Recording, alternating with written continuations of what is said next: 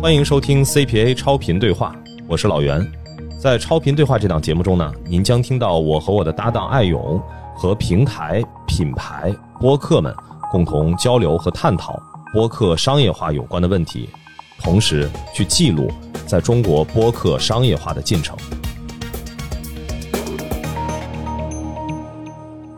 好，大家好，欢迎收听 CPA 超频对话，我是老袁。我是艾勇，杰西卡，哎，又有一个月没有凑在一块儿，我们三个人一起录音了。那刚刚过去没有多久啊，其实是第二届，也就是二零二三年的 CPA，我们在上海 CCPA 中文播客艺术中心，然后举办了咱这个活动。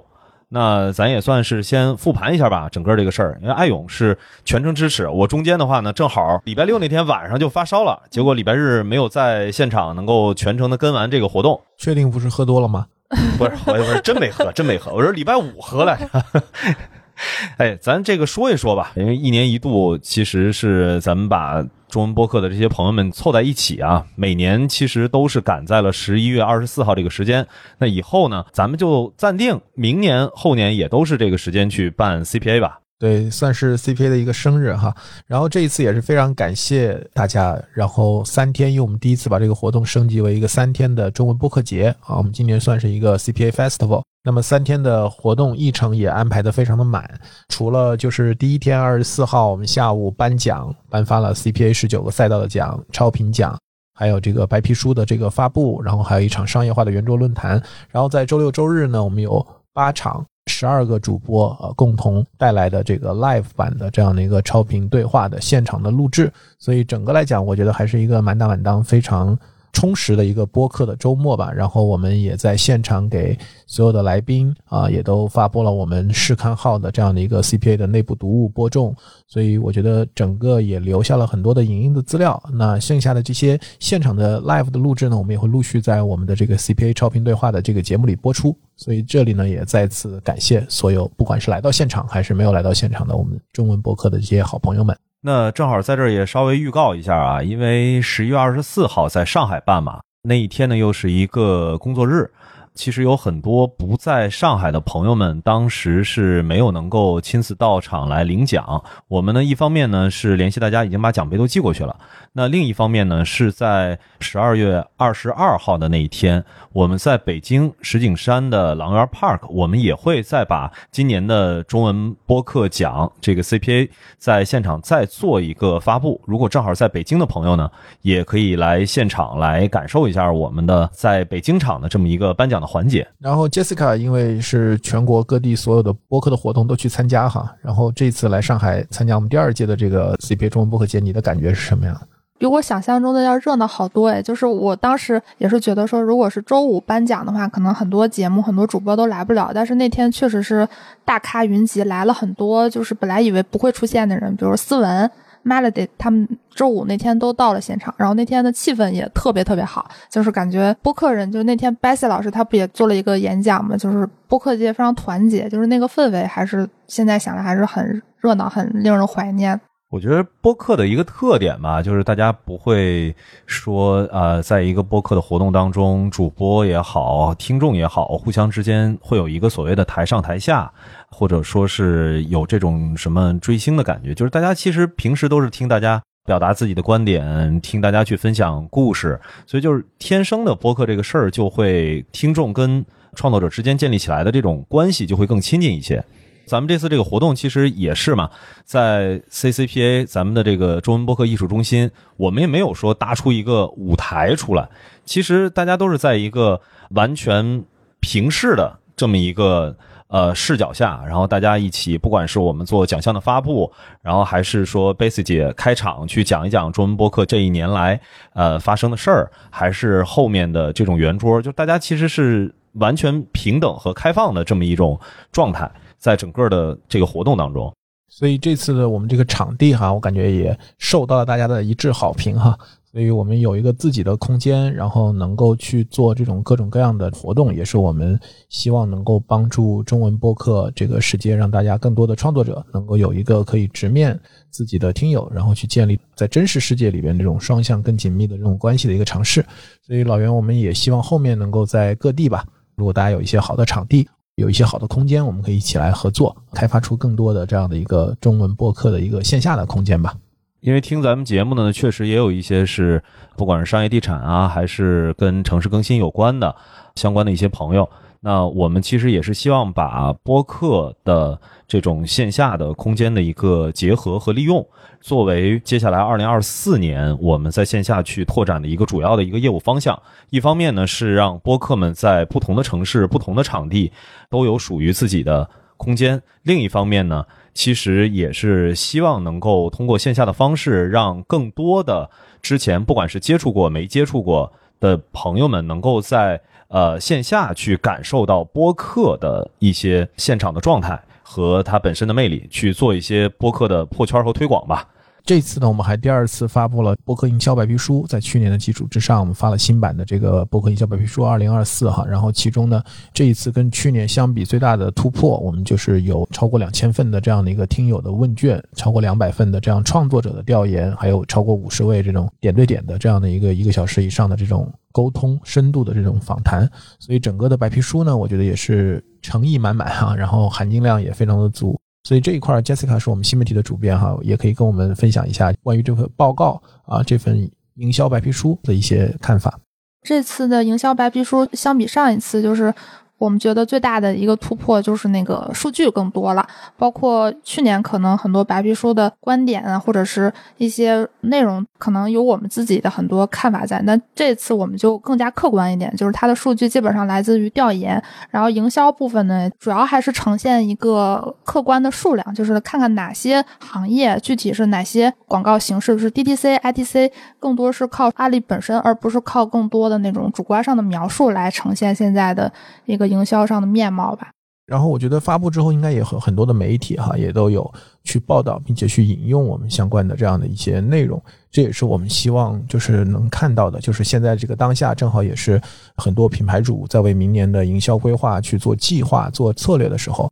那我们也希望就是白皮书里面的，不管是刚才 Jessica 讲到的数据部分，还是案例部分，都能够让。他们能够更好的去为明年的规划，把播客纳入到自己的营销计划里面去，提供一些佐证或者是一些支持性的资料吧。不只是媒体，因为我刚刚是参加完喜马拉雅和日坛联合主办的波兰，其实是面向营销这个领域的客户们，然后做的一个线下的一个创想会。在这个会上呢，其实就已经开始在引用 CPA 的一些相关的报道。相关的数据，然后去作为跟客户去 push 的一个依据。那其实这个营销白皮书发布的一个目的，其实就是能够让更多的人，如果说你有机会能够跟客户去做一些推荐，或者说自己本身在甲方或者是在 agency，然后可以把播客这件事情，然后能够在内部去做一些立项的行为的时候，那我们其实提供的更多的是像弹药这样的功能。我不知道艾勇在做这个白皮书的时候，是不是也是在更多的希望能够让这份白皮书给到更多相关的朋友，能够让播客的本身的商业化能有一个相关的依据。没错，我不知道你啊，老袁，反正我是这个基本上逢人就发哈，因为是电子版的，然后我就逢人就发。然后的话呢，我觉得其实我们希望能够给到品牌主的一个认知，就是说，其实首先播客营销并不是一个很新的东西了，我觉得。经过了这个二二年、二三年啊，商业化元年过去了，嗯，黄金时代要来了。就是在这一次案例的这个展示啊，因为 Jessica 做常年的这个案例的跟踪，包括我们接下来一会儿也要分享最新的月度的这样的一些投放的一些情况。但实际上，在我们这一次去整理案例的时候，你就会发现，不管是从大的行业类别，我们的快销、耐销、B to B、网络服务、奢侈品。基本上所有的赛道，我们都能够清晰的呈现出来有哪些品牌，然后做了不管是 DTC 还是 ITC 的案例。然后在快销这个领域，大家会看到美妆、个护、食品饮料、服饰穿搭，然后非常多的这样的一些数码消费类电子，这些都已经有完整的这样的一个方案。因为这和超频奖还不太一样，因为我们这次也首次颁发了超频奖。超频奖我们更多的是去推广一些代表性的实践啊，最佳实践。他回答的问题是说，呃，OK，谁做得好？有哪些做得好的案例？有哪些不一样的案例？有哪些可以供我们借鉴和参考的？但是白皮书里面，它其实就告诉大家，你可以看到，基本上所有的行业，你能想象到的，其实都已经开始做播客的营销了。对，就是我记得去年咱们跟杨一在聊到这个事儿的时候，其实杨一当时提到了，就是早几年的一个困惑，就是跟品牌去推荐播客的时候，其实品牌很担心说，呃，我所在的这个行业，我的竞品或者说我的友商是不是都做过播客的尝试，效果怎么样？那其实去年的话，杨一已经能够在节目当中跟我们去分享的时候说到。最起码在国内能够找到对应的案例。那今年我们看到的就是不仅仅是有案例，同时我们今年还能基于这些案例去做超频奖这么一个可以把这些案例去做一些梳理和评选这么一个机制，更多的去告诉大家还可以怎么玩，不是说已经有人在玩。我觉得这个其实是今年的一个比较大的一个变化吧。对，我觉得不管对于刚刚加入到这个播客营销的这些品牌，还是已经在播客营销上有了一些持续的投入和耕耘的品牌，都能从我们超频奖六加六，就是在 DTC 和 ITC 的十二个获奖的这样的一个案例当中，能够找到可以去借鉴和参考的一些突破性的、创新性的可以参考的这种玩法。我觉得这个还是超频奖非常大的一个意义。哎，艾勇啊，我特别想。听听你觉得二零二四年在播客，先不管说到底是营销还是创作者创作的这个生态的这个不同的角度，就是明年会有什么样的趋势？因为其实咱们在现场的时候呢，呃，也大概的聊了聊这个事儿。我自己觉得今年我们的主题是这个播客不断成长的可能性嘛，所以我觉得我们当时可能起这个主题的时候，可能还是有一些讨论啊。但是我非常高兴，就是呃，包括 Jessica 也在现场做采访，就是。我觉得大家应该都能够去非常相信和认可这一点，就是播客现在还在以一个非常快速的速度在成长，同时它确实在呈现出越来越多的可能性。所以从我个人的角度呢，就像我们这一次在白皮书里边呢，我们强调的一些主题，一个展望，一个就是我们会觉得，比如像声音日志这样的新的内容形态啊，会越来越多，使得。创作的门槛进一步的降低，创作的场景更加的多元，内容的形态更加的丰富。我觉得这是我们肯定会去展望二零二四年可以期待看到的。另外一个来讲，就是我们从今年二零二三年二月份，我们在呃 City Tour，就是 CPA 的这个城市站，在北京站，我们当时跟关亚迪，后来我们在上海一起录那期关于视频播客的这个节目，我们一直在去讲的这个播客的视频化的问题。我觉得我们现在上周吧，就是我们应该在那个我们 CPA 录音室啊，沙发土豆王。对对对对对，我觉得其实录的很好，就是录的这个视频版的播客。现在他们都是同一期节目，既发音频版的，也发这个视频版的啊，所以我觉得也会越来越多的去采用这样的一些形式。然后第三个，我觉得可能就是我们讲的整个的这个商业化的过程当中，程序化购买或者线上线下这种跟传统的广告采买投放去结合的这种模式，我觉得可能也会越来越主流吧。我期待就是，虽然不知道什么时候可以真的实现，像美国啊，我看杰斯卡做的海外的这个播客的前瞻的这个分析，说现在已经海外 IB 他们讲已经百分之八九十以上的投放都已经是程序化购买了啊，但是我觉得可能我们还离这个差距比较大，但是方向我觉得肯定是既定的，因为从海外的市场来看，整个播客的价值已经被完全的确认，包括它的广告投放增长速度是整个互联网媒体投放速度的两倍以上。啊，我觉得这些都在我们白皮书里面有呈现，我相信它也是一个非常好的牵引，对我们国内的市场。刚刚那个艾勇也特意提到了，今年我们会发现说声音日志，还有视频化，然后再加上线上线下的这种结合，呃，其实是我们在现场也聊过，也分享过对应的一些话题。我觉得正好在咱们这节目里边再稍微的强化一下吧，就是一个是关于声音日志这个概念，因为没有到 CPA 的现场的朋友们，可能是。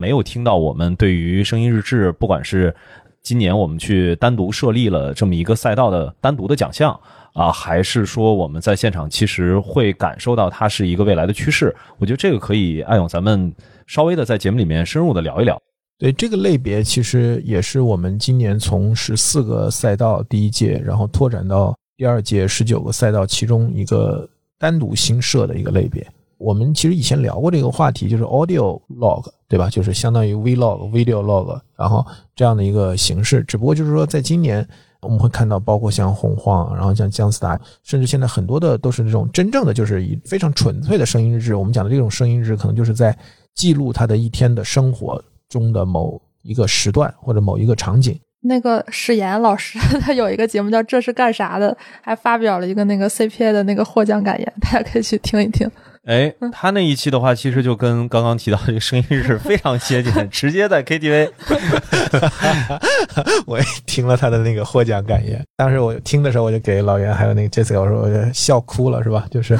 嗯，确实很有意思，就是我觉得也是我们整讲整个播客的可能性的一个演绎吧。对吧？就是当大家在室外，在真实的生活中，不是在录音室里，不是在这个麦克风前，大家正襟危坐的对话，或者像我们这样远程的再去连线，而是在这个真实的生活中，然后去表达、去记录，然后这些 BGM 都是这个背景音，都是真实的生活的这个声音。我觉得还是非常有意思的一种内容形态，而且我觉得它极大的凸显了，就是说我们讲的这个 log，就是它的日志，它这种记录的这种价值。就是它可能为后面带来了极大丰富的这种影音资料，这种素材。我们现在讲很多的这个人工智能啊，很多的一些东西，其实我觉得它的一个很大的瓶颈就是你有没有足够多的素材物料，是吧？然后去训练机器。我觉得这个声音日志很有可能会扮演这样的一个角色哈。正好是在十二月三号那天呢，我因为是我也参与了这个发起，就是另一个活动——凹凸镜纪录片影评大赛。那在这个活动里面，今年其实是我发起的，就是增加了一个播客的赛道，也是征集通过播客的方式来做纪录片的影评。但是非常惊喜的是，呃，参赛的这些作品当中，有很大一部分其实他投来的是自己用播客的方式去做了声音的纪录片，并不是针对于某一个纪录片的一个评论。因为这个事儿，当时我还跟主办方在说，我说是我们描述上面出了一些小小的偏差，让大家误会了，还是说其实对于大家来说，播客天然的就会是一个记录的载体？那我们其实也是在鼓励说，哎，这样的方式没有问题。名义上说是啊，在做纪录片的影评，但如果你能够。通过声音的方式，通过做出一个声音纪录片的这种方式，去让更多的人去了解纪录片，去了解播客，那其实跟我们去办那个比赛的发起这个赛段的一个初衷其实是一致的。也就是说，不仅仅是我们 CPA 这边的话，今年在赛道上增设了所谓的声音日志，其实在创作者群体当中，对于可以用播客做纪录片、做自己个人的声音记录这件事儿，已经是一个有一定认知度的一个创作的方式了。对我，其实在北京上一次，我跟我一个原来在媒体的一个领导哈，然后我跟他讲这个我最近在做播客的这些事情，他也问我这个行业里的一些趋势或者有些什么好玩的。我讲了声音日志这个事儿，他一下子就被打动哈，因为他有一个小女儿，他觉得哎，这个声音日志这个非常好呀，就是他可以给他录一些这种语音像的一些东西，等他小女孩长大了以后，他可以听到当时的这样一些声音，他觉得也是一个非常有价值的回忆。这也是让我觉得，可能播客它会所谓的破圈有两个含义，一个是指就是说在营销或者影响力或者商业这个层面的这样的一个维度，但还有一个层面，可能真的就是它和人和创作者或者说创作者的定义被重新的打开，然后它和我们的生活之间的关系会越来越紧密。我觉得这都是接下来很期待去看到的。哎，这个就是今年关于声音日志啊，我们增设这个赛道，包括对于明年的一个大的趋势的判断。另外还有一个从我自己的这一年来的观察，其实是在线下，因为其实视频化这个事儿呢，在目前来看的话，它还没有成为一个规模，最起码我们在每个月，呃，每个星期。播客制这边去做整个行业的一些记录的时候，还达不到说，哎，每个星期、每个月，我们都发现有一档视频播客的上线，然后带来了什么样的一些新的变化和市场的讨论。但是在线下的活动这件事儿上，实际上咱们 CPA 之前的话，一直也都在关注整个播客这个行业里面线下的一些发展的情况。那今年的一个到十二月份的一个最新的进展呢，就是如果我们现在真的想要把播客相关的活动在活动发布之前就能够提前了解到信息，然后去做一些记录和帮助大家去做一些活动的推广，这个已经变成了是一件非常非常困难的事儿。就是在同一个时间、同一个周末，跟播客有关的主题的活动。还不仅仅限于说是某一档节目发起的，就是这种不管是偏行业向的、偏营销领域的，还是一些像我们在做的 CPA 这样的一些创作者之间共同去联动的一些活动，现在基本上就已经到了原来吧，我不太愿意用这个词儿，但是 最起码在十一、十二月这两个月已经看到的情况来说的话，那真的是播客的线下活动井喷。我没记错的话，在。十一月二十四号，咱们的 CPA 中文播客节在那个期间，其实同时就有好几场跟播客有关的主题活动。然后十二月三号呢，一方面是刚刚我提到的，其实凹凸镜会有播客赛段的这么一个奖项的公布。然后同时期还有大内的声量 Out 在玉兔岛的一个对应的活动，然后还有在刚刚结束的在成都。应该是播客堂会，对对对八 C 他们发起的。然后十二月二号还是那个苹果播客在北京三里屯儿办了一个什么故事 FM 大内密谈，象征连那个自己的活动都没去，去了那个苹果播客的活动，就是太多了。然后我后来统计一下，还落了那个备忘录的线下，还有那个品牌与否哦，对对对，就是特别多，就是举办完了才想，哎，怎么这周四应该就是网易云的播客的活动。也会在我们上海 CCPA 中文博客艺术中心来举行，确实非常多，有可能也到年底了。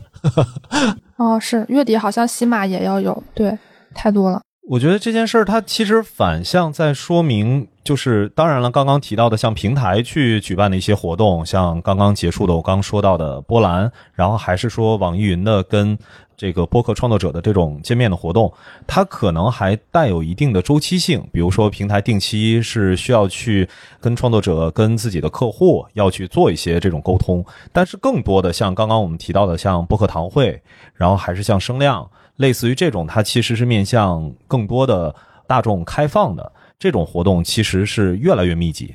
哦，对，突然想起来，还有一个那个前阵子小猪不是去深圳看到了好多，就是什么石头上有好多播客的那个 logo，还有名字嘛。那个就是最近有一个叫什么落日诗歌节，他们在深圳举行，然后有一个艺术项目就是落日声声响，就是找了几个节目，就把他们节目的那个介绍 logo 还有那个二维码刻在了那种看起来就是反正蛮艺术的那个玻璃上。就是像石头一样的分散在那个公园里，就是现在播客和线下的结合点是越来越多，而且是每次看到都觉得说，哎，还能这么玩，这种感觉是特别好。就是已经报道不过来了啊，对，而且形式也是越来越多，太卷了。那次去那个跳进兔子洞，他们那个活动特别卷，变相要求加人手啊。当然，在这儿也呼吁一下吧，就是我们确实是想提前了解这个信息，很困难了。就是如果听到了 CPA 咱们这个超频对话节目的所有的播客的创作者，或者是相关的媒体，在办活动之前，也可以跟我们建个联。一方面呢，我们是做一下对应的记录；另一方面呢，其实我们在明年的白皮书发布的。这个阶段，保不齐是不是针对整个这一年来的所有的线下活动，是不是在白皮书当中也会有一些对应的呈现，包括是一些趋势性的判断？我觉得这个的话，还是需要群策群力，然后需要借助大家的能量来帮我们去贡献一些对应的素材。欢迎大家投稿。对我们的 CPA 每周精选，对我们的公众号也会去把活动。就是在全国各地组织的跟播客相关的活动，可能未来会作为我们一个非常重要的内容，去让更多的人去知晓吧。那我们接下来的时间是不是还是交还给我们 Jessica？我们一起来看一看整个的播客营销市场的这样的一个盘点。今天为大家带来的是十一月的博客营销盘点。其实十一月按道理来讲是没什么可聊的，因为双十一已经结束了嘛，基本上重头戏都在十月份。但是十一月份我看了一下，就是还挺意外的，就是可讲的点非常的多。我觉得这也是播客营销是不是和其他的不太一样的一个点，就是它受时点的影响没有那么大，因为它更多的是像之前 IAB 那个报告里头说的，播客现在的整个趋势是品牌建设类的广告越来越多，比起那种直接互动就是带货的广告，现在的比重总体从大盘来讲的话是有一点降低，虽然总体数量是在。增加，但是所占的比重在降低，这个是一个我觉得还挺值得说一说的现象。然后再就是先跟大家总览一下十一月的这个播客营销情况，一共是有二十七家品牌进行了广告投放，其中有四个是专题性质的，就是有一个特别明确的。营销主题，然后找了很多节目。这个我相信大家应该也很熟悉了，就是像之前《海蓝之谜》在小宇宙那种投放。然后这个月有很多，比如说石头科技和日坛公园还有两档节目联合推出的一个小专题，叫《不费力青年研究所》。然后爱他美领域是一个奶粉，然后他联合了几档比较头部的播客，发起了一个叫“未来式育儿播客企划”。然后再就是美妆最常见的一个广告投放的行业，就是美妆里的兰蔻。它今年应该投过两三次了，然后这次是和卢浮宫珍藏的艺术品出了一个相关的专题，就是和品牌建设更相关一点，比起宣传产品，较他们以往的投放来讲，然后再就是一个算是有点偏 ESG 或者是公益的一个项目，就是乐思福集团及旗下。杰士邦发起了一个专题，就是联合忽左忽右和文化有限有一个叫“青春要爱不要爱”，就是那个艾滋病的爱，因为正好是艾滋病防治日嘛，然后做了一个小的专题，这是这个月比较值得说的几个案例。然后再就是我们一直想对外提倡的，就是我们希望越来越多赞助冠名类的广告增加，但是这个月就是虽然有啊，但是没有什么比较意外的，就是一如既往，宁浪别野。是松野派冠名了他们的好几期节目，然后再就是半打铁，然后是影石伊斯坦一个全景相机冠名了半打铁。这个之前其实也提到过，我们特别鼓励说越来越多的品牌，我们希望看到吧，或者说呃能够用这种冠名的方式，相对长期一些的跟某些节目去合作。那这次呢，不光是我们今年本来就评选出来在超评奖当中作为。赞助商的这个支持的节目创作团队，哎，半打铁，然后还是之前就报道过的宁浪别野，其实也希望说，呃，如果我们的创作者，不管大家是机构还是个人，如果有一个对应的专题的一个策划的内容，可以用优先的考虑一下，是不是能够先在整个的品牌市场这一侧去问一问有没有这种赞助商愿意来参与，其实是要比。相比起说，呃，品牌一想到播客，然后要去找到一个或者是几个创作者，要去做定制，要去做投放，其实是会更简单有效。对于创作者压力也更小。那对于品牌来说的话，我自己觉得它的收益其实会更高的一个更简单的合作的方式。对，它又可以保证内容。和以往的调性比较接近，就是内容不受影响，听感很好，而且也能其实很好的传达品牌想要传递的一些理念。因为期数足够多的话，大家对于品牌会自然的会有好感和记忆点。再就是观察下来，发现了几个小的趋势。首先是现在投放播客的行业在增加，就是以往我一想到播客投放，我可能想到最多的就是美妆、日化这种。然后这个月稍微多一点的就是母婴类的产品进来了，而且它的投放频率是蛮高的。除了刚才提到的那个爱他美，然后还有一个比较刷屏的，就是投了好多期早咖啡的，是那个波浪耳温枪，就是给小孩测体温的。就按道理讲，可能以前母婴类的产品都觉得说好像播客的。用户画像偏年轻，但现在的话，大家也会渐渐的意识到，因为播客的受众体量越来越大，就是大家也并不是那么只有那些年轻人在听，然后很多品牌不能说播客是年轻人的专属吧？啊，对对对，而且其实还有那个金融类的产品，比如说中泰证券资管，他们推出了一个小专题，叫“寻找一拍即合的好朋友”，和故事 FM 还有他们自己的品牌播客来了一个小的专题。再就是刚才提到的石头科技，这个是家居类的，就可以看出来，就是播客现在越来越受到更多的行业的认可，而且这些大部分也都是投放的是品牌广告，可以实现一个品牌想要触达年轻人来进行一个深度内容沟通的一个功能。然后还有一个趋势呢，就是在地化营销，最近刚学的这个新词儿，就是我，它是一个和线下的结合。就是我印象很深刻的是东边野兽和那个罗斯在拧紧的一个单期定制节目，因为他这期是还很特别，是他们那个品牌在云南一个村子里建了一个叫绿洲共道合作社，就是其实是他们那个产品的原料产地，然后在这么一个有点偏的一个地方，然后建了一个。场地，然后会办很多那种类似于艺术家驻留计划，就是邀请很多媒体或者是艺术工作者等等来那个地方体验一下。然后这期节目呢，就是螺丝在拧紧的主播吴奇亲自来到了这个场地，然后在那个场地录的这期节目，就是还挺特别的一个营销方式吧。再就是一个，我当时其实看的时候我还是挺惊喜的，就是 mini 和小房间是一个粤语播客的合作，因为正好他们那个小房间它是一个。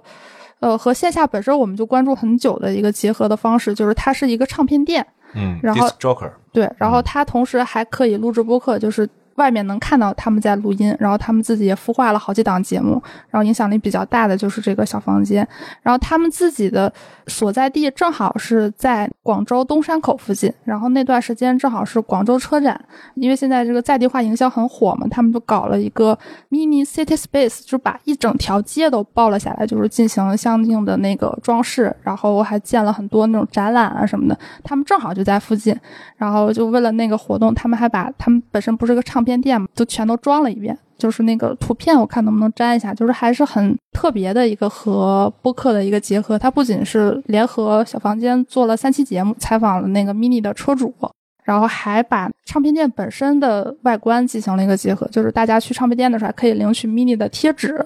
但是挺遗憾，就是我看那个 mini 这次营销的报道，没有人提播客。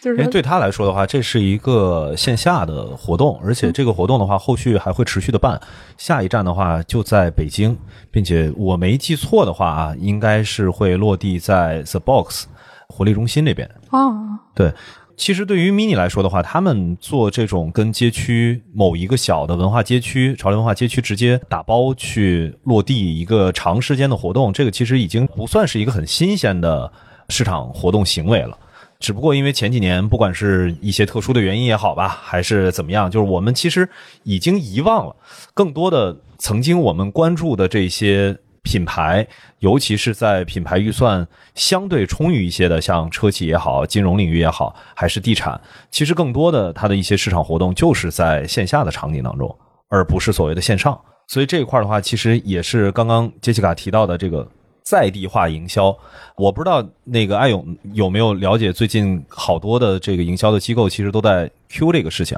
就是在提所谓的在地化。但是这个实际上在退回几年前，并不是一个很新鲜的事儿。营销这个市场，就是关于在地化的讨论，其实是很长期的，尤其在中国这个市场，因为我们有非常多有很不一样特色的城市文化、地域文化的这样的一些市场，所以我们的广告主其实一方面都希望能够贴近本地不一样的这种城市文化、人文、社会上的这样的一些，甚至历史上的一些这种元素啊，来去做营销。只不过就是说，在地化这个概念，可能最近会被更加广泛的提起，也跟这个疫情结束，我觉得大家重归线下有很大的关系。我觉得是跟潮流文化和艺术，我觉得这几个的话，其实目前结合的相对会更多一些。对应的报道应该还没有出来啊，但是也是在十一月份，其实正好也是赶上了景德镇艺术在浮梁的一个闭幕仪式。在这个闭幕式上呢，其实也是邀请了播客直接在浮梁整个的艺术园区内，其实也不叫园区吧，因为它其实就是做了一个在整个浮梁这个大的山区内，然后放置了很多的一些，不管是装置艺术也好，还是一些呃对应的艺术作品，那其实也是做了播客的现场的录制。那这些呢，作为呃艺术在浮梁的一个非常关键的最终沉淀下来的内容，应该很快也会上线。这个信息呢，因为它是在十一月份，但是对应的报道看不到，而且正好是赶上跟咱们那个 CPA 的那个时间是一致的。那类似这样的，比如说跟艺术结合的项目，我们在前两天刚刚看到呢，实际上在艺仓美术馆十二月份马上也会有曹宁和 Steve 在现场去做的一些跟艺术相关的主题的活动。我觉得这个可能在某种程度上，尤其是提到比如说在地化，或者说原来在做的一些。线下的一些市场的公关活动当中，潮流文化艺术这个领域一定会是接下来播客跟它的一个结合越来越多、越来越频繁的大的一个方向和趋势。好呀，那我们今天也给大家一方面是回顾了我们整个的这个二零二三年的 CPA 整个中文播客节啊，我觉得也算是在年底有一个圆满的这样的一个收官。同时呢，Jessica 也给我们回顾了，就是双十一结束之后，我们看到整个的播客市场。仍然还是一个非常向好的这样的一个局面。我们也希望在明年吧，二零二四年，整个中文播客世界能够有一个更好的这样的一个发展啊，就兑现我们的整个的主题，就是呈现出不断增长的这样的一个可能性。然后我们自己的超频对话这个节目呢，我们也希望接下来能够扮演一个，我开玩笑讲，跟很多的主播说，我们说第三空间哈，就是说除了主播自己的节目以及主播和其他的主播串台之外，啊，超频对话能够变成一个它非常。freestyle，然后能够去给我们广大的听友啊，还有创作者的同行，还有品牌主，更全方位的去展示他的很多的 backstage 的内容，他自己对创作的思考，他对商业化的想法，一些很多我们更加喜闻乐见的一些他的一些生活的元素吧。这一块也是我们对这个节目新的一个期待。好，那感谢大家的收听，我们下期再见，拜拜，拜拜。